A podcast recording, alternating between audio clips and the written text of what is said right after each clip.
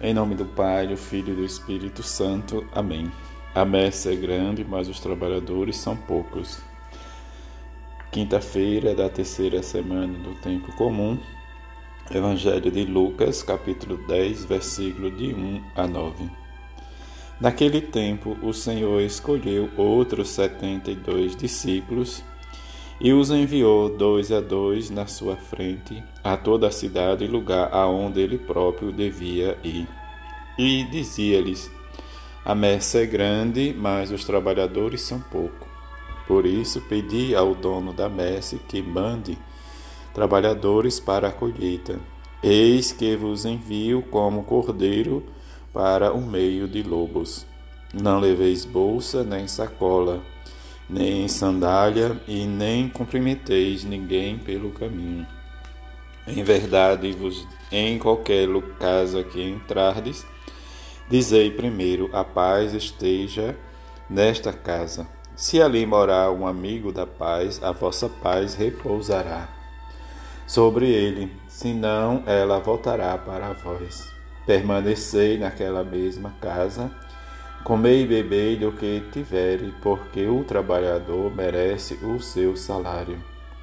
Não passeis de casa em casa. Quando entrardes numa cidade, fordes bem recebido, comei do que vos servirem. Curai os doentes que nela houver, e dizei ao povo: o reino de Deus está próximo de vós. Palavra da salvação, glória a vós, Senhor. Hoje a igreja celebra a memória de São Timóteo e São Tito, bíspero, bispos. Timóteo, pai pagão e de mãe judia cristã, Eunice, foi discípulo e colaborador de São Paulo, por ele colocado à frente da comunidade eclesial de Efésio. Tito, também companheiro de São Paulo na atividade missionária, foi colaborador na direção da Igreja de Creta. Os dois discípulos são destinatário de três cartas pastorais do apóstolo que deixam intervir os primeiros elementos do ministério da igreja. A messe é grande e os trabalhadores são poucos, pois pedis ao Senhor da messe que envie trabalhadores. Deus nos faz o convite por meio de seu Filho Jesus para que sejamos trabalhadores da messe. Mas no tempo em que Jesus nos envia e ele enviou também os seus discípulos, hoje, melhor dizendo, neste ano que rezamos pelas vocações e diante das vocações nós precisamos ter a graça e a missão, como no tema, e esta vocação concedida por Deus, que Ele nos chama à vida e depois para testemunhar o seu grande amor para com o nosso próximo. E no lema, corações ardentes e pés a caminho. Nessa caminhada nossa em que precisamos entender, como nos diz o próprio Paulo na sua carta, recordar, nos diz da fé sincera que tens. E diante desse recordar, nós precisamos colocar a nossa fé é nos pés de Jesus, aquele que nos ama e nos quer bem. Como ele diz que exorta, diz, a reavivar a chama do dom de Deus que recebeste pela imposição das minhas mãos, pois Deus não nos deu um espírito de, de timidez, mas de fortaleza, de amor e sobriedade.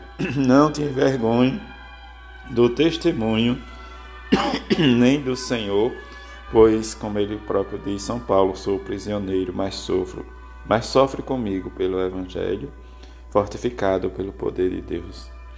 Em que o próprio Jesus, diante dessa circunstância, ele aqui nos fortifica pela ação do Espírito Santo. Mas muitas vezes nós queremos que Jesus nos acaricie, mas ele nos dá sempre uma cruz para carregarmos sempre nós à frente e ele atrás, porque o reino pertence a ele.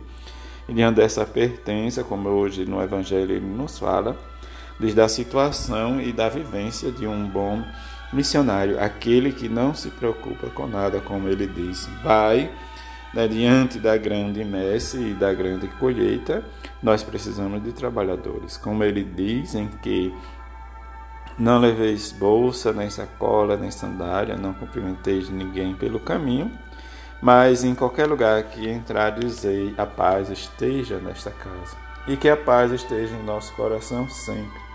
Mas Jesus nos coloca como missão e comunhão para estarmos imbuídos no seu Evangelho como sinal da presença de Sua palavra que Ele que nos fala e fala aos nossos.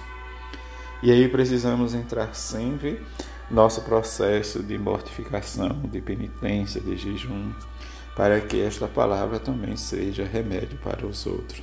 E diante do remédio, precisamos ser fortalecido e agraciado com a graça de Deus para sejamos discípulos missionários nesta participação da comunidade que rezemos e peçamos a Jesus que nos ensine sempre a escutar sempre, como ele nos diz nos últimos versículos.